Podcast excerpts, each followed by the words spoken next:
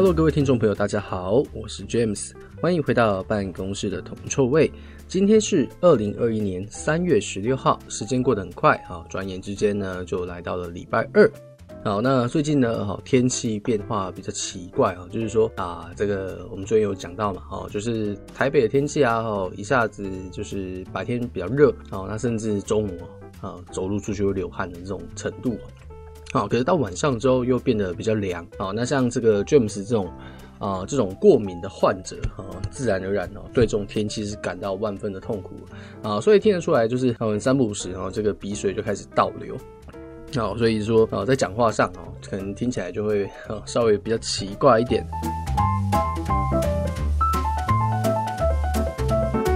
好，那一样的哈，我们这个啊，办公室的铜臭味啊，这个节目跟大家聊聊这个每日。啊，财经市场上的新闻哦，并提供我们的观点给各位。好，那首先呢，我们先来看看哦，就是啊黄金的一个部分。好，那黄金的话呢，哈，昨天呢还是啊持续的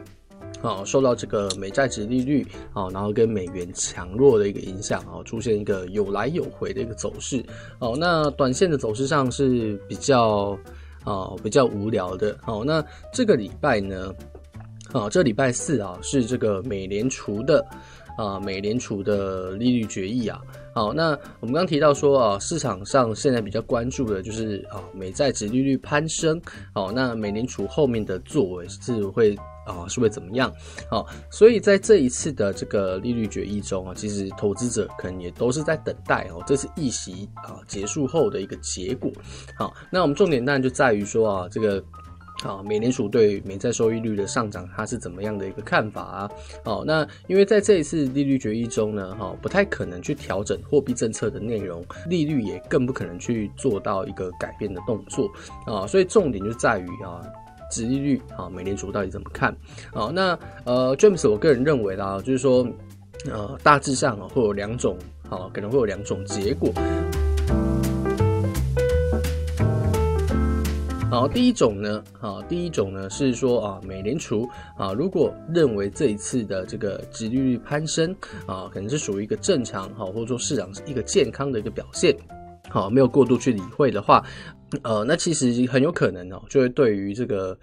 呃，黄金哈带来一个些许的压力哈，为什么呢？因为美债收益率如果它没有去被控制的话，哦，那很有可能就是会延续现在一个上涨的一个势头哦，那从而对于啊黄金啊，或者说对股市哦，可能都会有一点点些许的打压。好，那听到这边呢，同学可能会觉得有点矛盾哦，好，因为在前几期的一个呃文章中，我们提到过。啊，美债值利率上升，其实代表说，哦，投资者对于未来的经济展望是看好的。好，那那这样就很奇怪了哈。那金价下跌，或许我可以理解。好，那为什么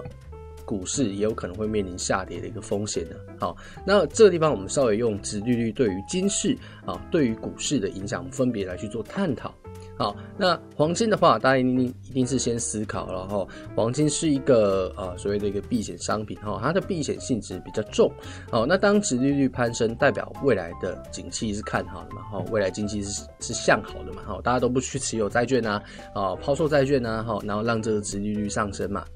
好，所以说在这样的情况下啊，因为对未来的经济展望是比较乐观的啊，所以黄金跟股票去相比。啊，黄金跟股票相比，或者是黄金跟其他的风险资产去相比的话，哦，其实还是风险资产的成长性会比较够啊，因为毕竟你去做一些风险资产啊，比如说货币对啊，或者是你选择去买股票啊，这些东西你去持有它。好，你是会有一些些许的好处的啊，比如说持有货币对啊，你可以去享有利息的收入啊，看看你是做什么样的货币对而定的哈。那持有货币对，你或许会有利息的收入，好，那去持有股票，你可以领到股息啊。所以说这两个东西哦，就长期来看，它你去持有的话。哦，当然都会比黄金更有吸引力啊。好，那黄金的话，因为你去持有它也它也不孳息哦，那你你还你也没有什么额外的好处啊。所以说，在风险意识抬头之下啊，其实黄金这种避险商品呢，往往就会不受青睐啊。这是主要为什么美债收益率攀升啊，跟金价是呈反向变动的原因。好，那接下来我们就来聊聊哈这个美债收益率啊对股市的影响。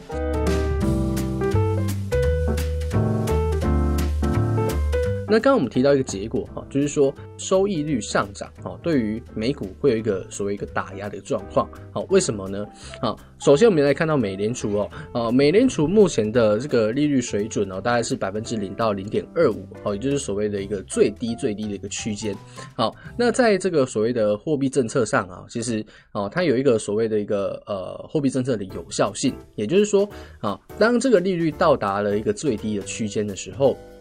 好，如果当经济真的陷入衰退，哦，那其实对美联储来讲，它是没有任何的空间可以再进一步去降息的，哦，它只能反向哦去做出类似啊所谓所谓的 QE 啊哈，所谓印钞票的一个方式哦，好，那对美联储来讲，它当然是不喜欢，好，它当然是不喜欢自己是没有退路的，好，所以我其实个人认为哦。好，在未来一段时间内，啊，美联储不管怎样，哈，可能都会借由一个名目，啊，或是一个理由去做调整利率的一个动作，啊，也就是说，我认为在短期之内，好，这个宽松的势头可能不会延续的太久。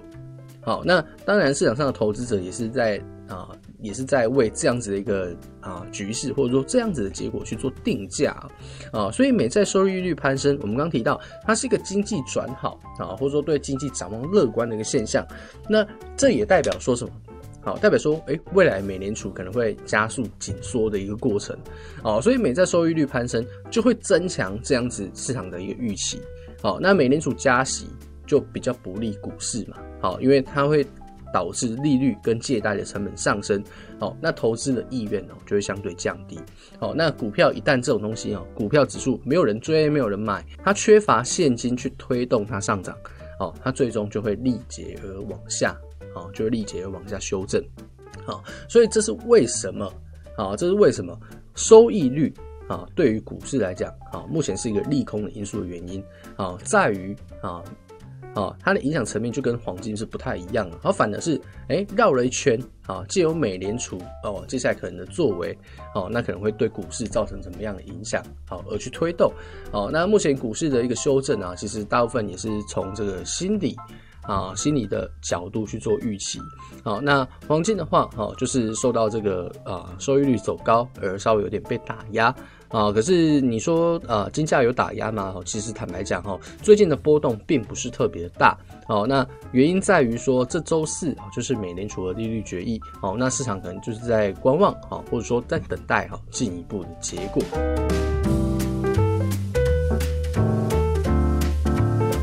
好，那接下来我们来聊聊哈原油。好，那原油的话，哈，昨天的波动，哈，也算是相对的平静。好，那在先前几期的节目中，我们提到说，啊，原油的格局还是持续的往上，啊，还是持续的往上，啊，但是啊，大家一定要注意哦，就是说啊，这这个供应面的因素没有什么太大的改变，啊，也就是说啊，这个欧佩克啊延长，欧佩克跟沙特都延长他们减产的一个承诺。好，可是需求面呢，有没有一些新的变化呢？哦，其实是有的。好，那像最近呢，这个在疫情这一块啊，虽然说美国疫苗持续施打，好，某种程度上还算是乐观啊，可是呢，欧元区好还是深陷啊防疫的这个封锁嘛，甚至实施了新一轮的封城措施。好，那在这个中国啊，中国的经济数据虽然不错啊，可是香港这一块呢，哈，爆发出了所谓的一个群聚感染。啊，所以说现在呃市场上的投资者也开始在衡量说，哎，需求面啊，啊未来的需求面是不是还是这么乐观？哈，开始有一点点质疑的声音出来了，哦，开始有点质疑的声音出来了。哦，那我们也提到过说啊。如果未来油价哦，它要走的长远哦，涨得涨得久，涨得长哦，它必然需要需求面利多的一个支持啊。可是现在需求面利多啊这一块啊出现一点质疑的声音啊，所以说近期啊油价啊也就受到了这个多空之间来回的拉扯啊，导致说短线有所回档啊。那虽然说啊看涨看多的格局尚未被打坏。啊，但是呢，涨幅也没有像先前这么强劲哦。啊，那这个将会是这个未来哈，你如果是打算要投资原有的投资者啊，你必须要去留意的啊一个啊警讯啊，或者说相关的消息是你必须要去追踪的。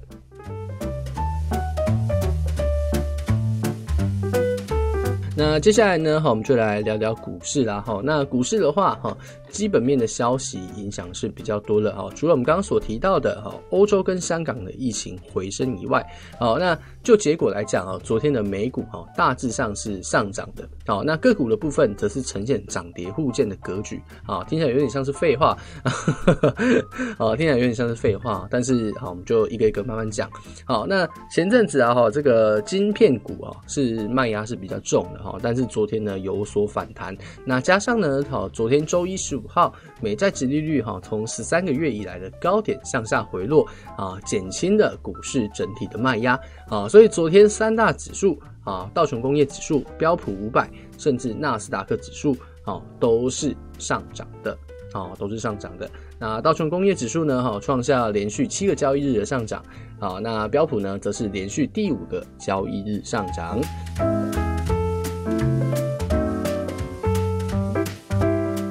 那科技股方面呢？哈，苹果、脸书啊，甲骨文公司啊，就是 Google 啊，亚马逊还有微软呢，则是呈现涨跌互见的一个格局。好，那个股的部分呢？哈，随着这个疫苗啊，好，慢慢的去施打，好，那很多人也开始预期说，未来这个啊。啊，出差旅行，好，那甚至是这个国际的航班，好，在这个预订量啊，或者说订单量啊，可能就会慢慢的啊，从这个谷底反弹啊，所以说昨天美国的啊，美国的这个航空类股哦，是普遍上涨的，啊，那美国航空啊，达美航空，甚至西南航空哦，都是有小涨啊，都是有小涨。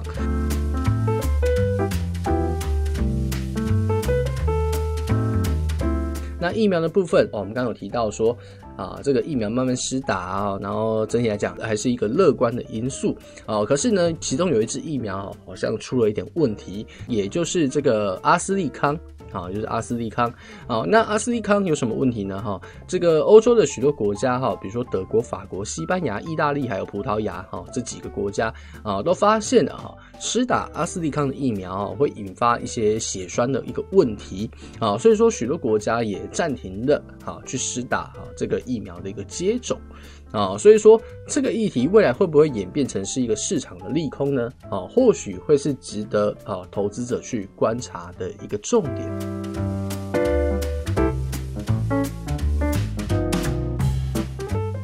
那另外一个呢，哈，就是咱们的这个 Netflix 啊，也有一些比较新的一个发展。好，那 Netflix 我想啊，这个啊收听 Podcast 的同学应该也都是知道的啊，因为毕竟啊，在台湾也是啊蛮多人去使用这个平台啊，这个串流平台。哦，那它的内容也不错了哈。那像 James 就是一个 Netflix 家庭账户的一个订户。好，那我这个呢，哈，每周五呢都会锁定他们晋级的巨人，